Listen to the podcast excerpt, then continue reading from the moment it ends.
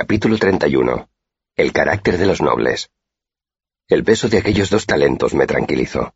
Cualquiera que haya pasado una larga temporada sin dinero entenderá a qué me refiero. Mi primera inversión fue una buena bolsa de cuero para el dinero. La llevaba debajo de la ropa, pegada a la piel. La siguiente fue un buen desayuno. Un plato de huevos calientes y una loncha de jamón. Pan blando recién hecho, mucha miel y mucha mantequilla, y un vaso de leche recién ordeñada. Me costó cinco peniques de hierro. Creo que fue la mejor comida que he tomado jamás. Resultaba extraño estar sentado a una mesa comiendo con cuchillo y tenedor. Resultaba extraño estar rodeado de gente. Resultaba extraño que una persona me sirviera la comida.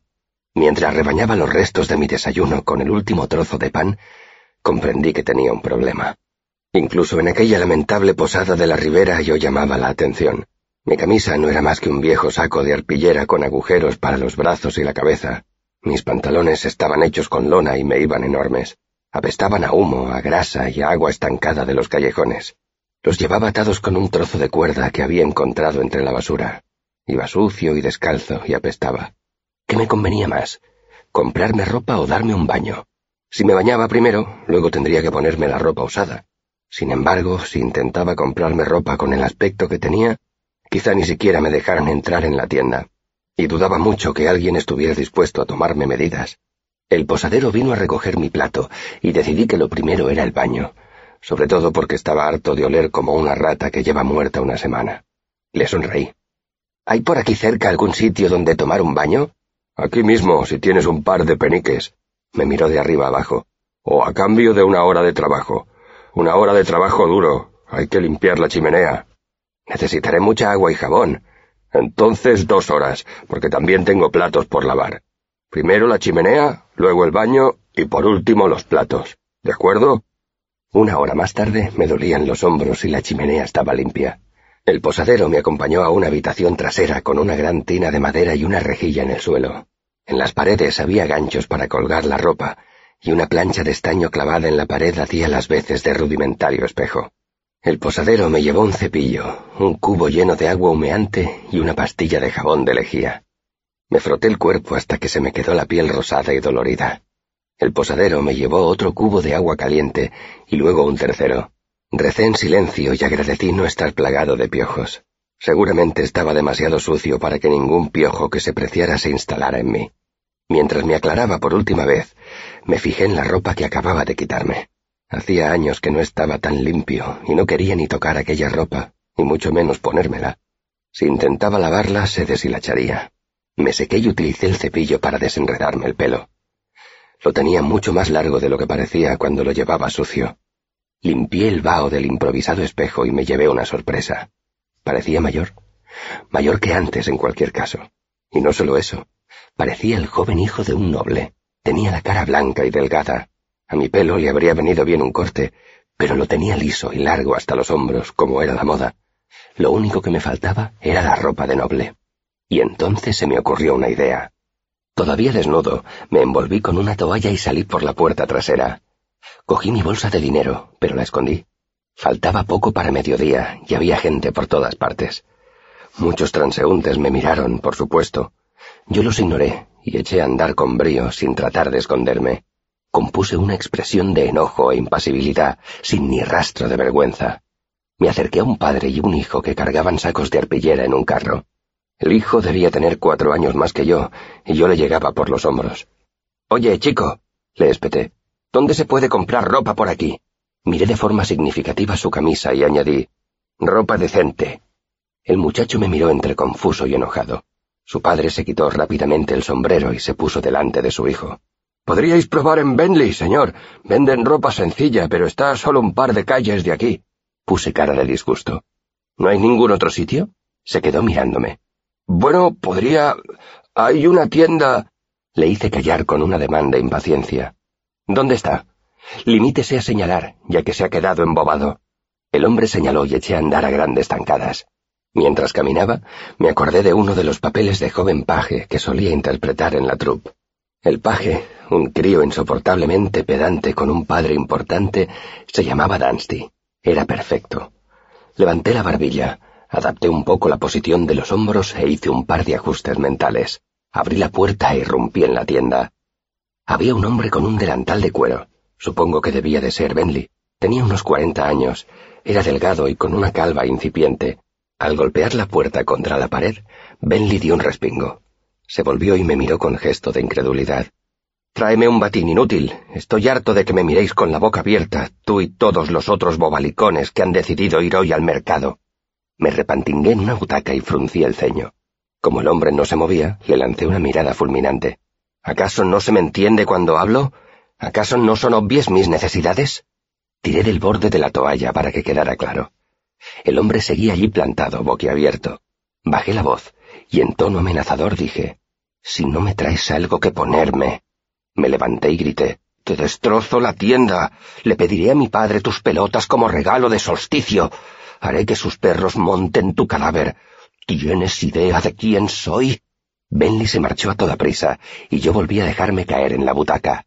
Una clienta a la que no había visto hasta entonces salió precipitadamente de la tienda, deteniéndose un momento para hacerme una reverencia. Contuve la risa. Después todo resultó muy fácil. Lo tuve media hora corriendo de aquí para allá, llevándome una prenda tras otra. Yo me burlaba de la tela, del corte y de la factura de todo lo que me presentaba. En resumen, me comporté como el perfecto niño mimado. La verdad es que no habría podido quedar mal complacido. La ropa era sencilla, pero estaba bien hecha. La verdad es que, teniendo en cuenta lo que llevaba puesto una hora antes, un saco de arpillera limpio habría supuesto una gran mejora. Si no habéis pasado mucho tiempo en la corte ni en grandes ciudades, no entenderéis por qué me resultó todo tan fácil. Dejad que os lo explique. Los hijos de los nobles son una de las fuerzas de la naturaleza más destructivas, como las inundaciones o los tornados. Cuando una persona corriente se enfrenta a una de esas catástrofes, lo único que puede hacer es aguantarse y tratar de minimizar los daños. Bentley lo sabía. Marcó la camisa y los pantalones y me ayudó a quitármelos. Volví a ponerme el batín que me había dado, y él empezó a coser como si un demonio lo estuviera vigilando. Volví a sentarme haciendo grandes aspavientos. Puedes preguntármelo, dije. Ya sé que te mueres de curiosidad. Bentley levantó un momento la cabeza y me miró. Señor, las circunstancias que han provocado mi actual desnudez. Ah, sí. Cortó el hilo y empezó con los pantalones. Admito que siento cierta curiosidad, pero no más de la estrictamente correcta. Yo no me meto en lo que hacen los demás. Ah, asentí fingiendo decepción. Una actitud muy loable. A continuación, se produjo un largo silencio. Lo único que se oía era el ruido del hilo al traspasar la tela. Me puse a tamborilear con los dedos en el brazo de la butaca. Al final, continué como si Bentley me lo hubiera preguntado. Una prostituta me ha robado la ropa. ¿En serio, señor? Sí, la muy zorra pretendía devolvérmela a cambio de mi bolsa de dinero. Bentley levantó un momento la cabeza. Su rostro denotaba auténtica curiosidad. ¿No llevaba usted la bolsa en la ropa, señor? Puse cara de sorpresa. Por supuesto que no.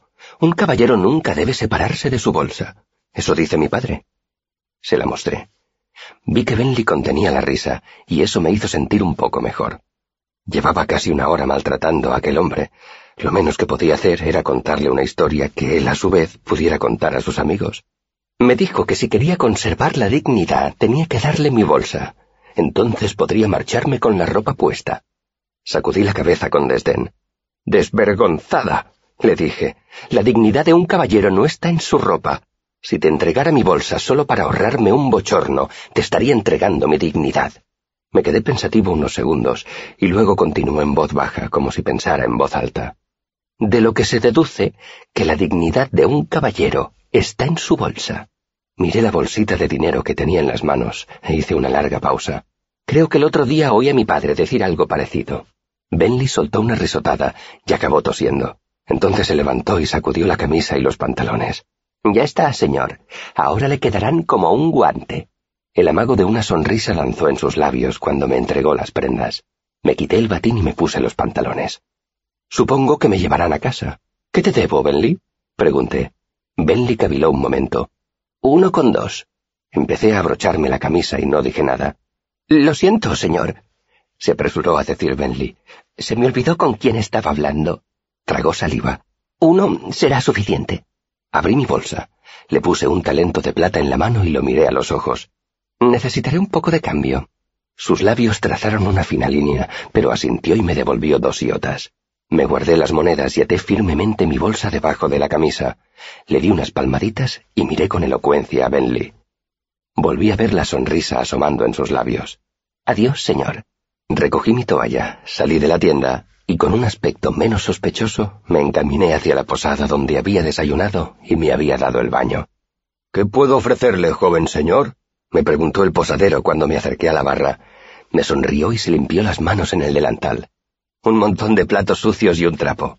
Me miró entrecerrando los ojos. Entonces sonrió y soltó una carcajada. Creía que te habías escapado desnudo por las calles. No iba desnudo del todo. Dejé la toalla encima de la barra.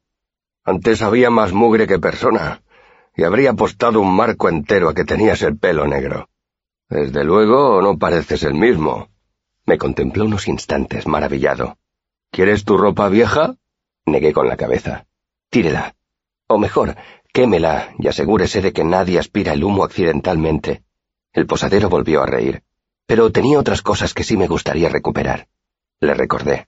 El posadero asintió y se dio unos golpecitos en un lado de la nariz.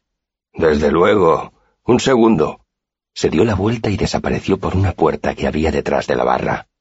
Eché un vistazo a la taberna y me pareció diferente ahora que ya no atraía tantas miradas hostiles.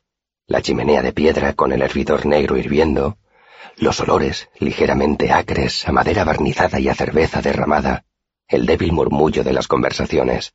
Siempre me han gustado las tabernas, Creo que eso se debe a que crecí en los caminos.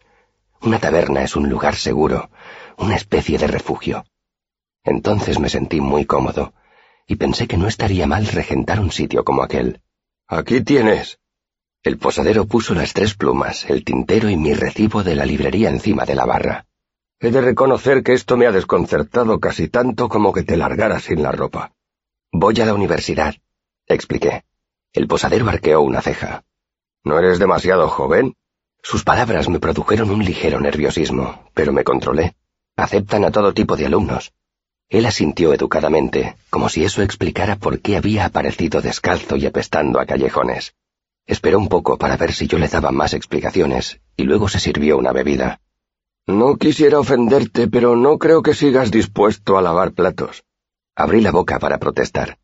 Un penique de hierro por una hora de trabajo era una ganga que no quería desperdiciar. Dos peniques equivalían a una hogaza de pan, y no podía contar todas las veces que había pasado hambre en los últimos meses. Entonces vi mis manos apoyadas sobre la barra. Estaban tan limpias que casi no las reconocí. Me di cuenta de que no quería lavar los platos. Tenía cosas más importantes que hacer. Me aparté de la barra y saqué un penique de mi bolsa. ¿Cuál es el mejor sitio para buscar una caravana que se dirija hacia el norte? Pregunté. El solar del arriero en la colina. Está a medio kilómetro más allá del molino de la calle de los Vergeles. Al oírle mencionar la colina sentí un escalofrío. Lo ignoré lo mejor que pude y asentí con la cabeza. Tiene usted una posada muy bonita. Me consideraría muy afortunado si tuviera una parecida cuando sea mayor. Le di el penique. El posadero esbozó una amplia sonrisa y me devolvió el penique. Con esos cumplidos tan generosos puedes volver cuando quieras.